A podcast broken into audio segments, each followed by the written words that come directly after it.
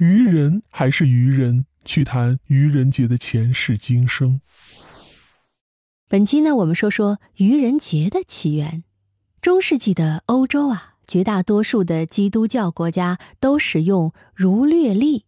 儒略历是由罗马共和国独裁官儒略凯撒采纳埃及亚历山大的数学家兼天文学家索西琴尼的计算后。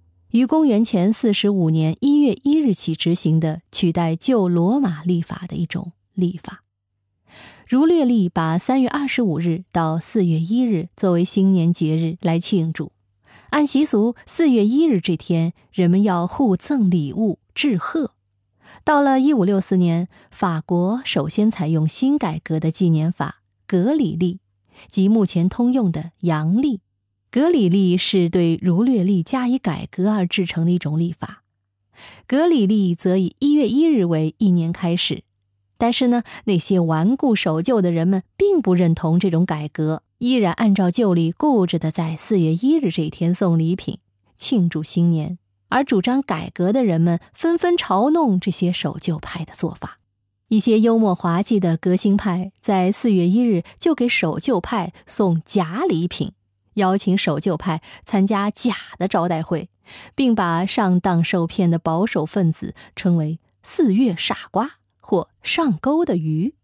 这大概是因为小鱼在四月刚孵出，糊里糊涂的见饵就吞，容易上钩的缘故吧。从此，人们在四月一日便互相愚弄，成为法国流行的风俗。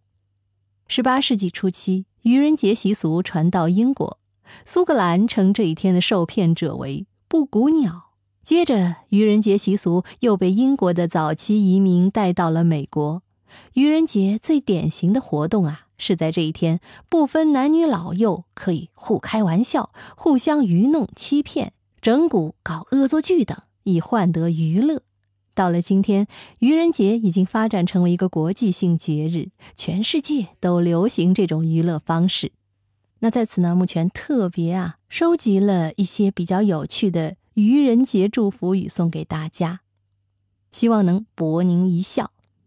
好，第一句是：愚人节到了，为了与你同乐，我语重心长的送你这条余味无穷的信息，愿你做个快乐的愚人，能力绰绰有余，做人无愧于心，生活如鱼得水。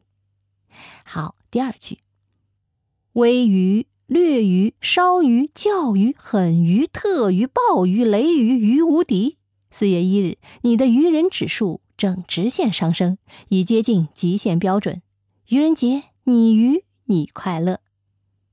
第三句，愚公移山是坚持，大智若愚并非愚。愚人自有愚人爱，愚人爱过愚人节。愚兄愚弟愚姊妹，开开心心来欢愉。愚人节里祝福送，笑语欢声，鱼不停。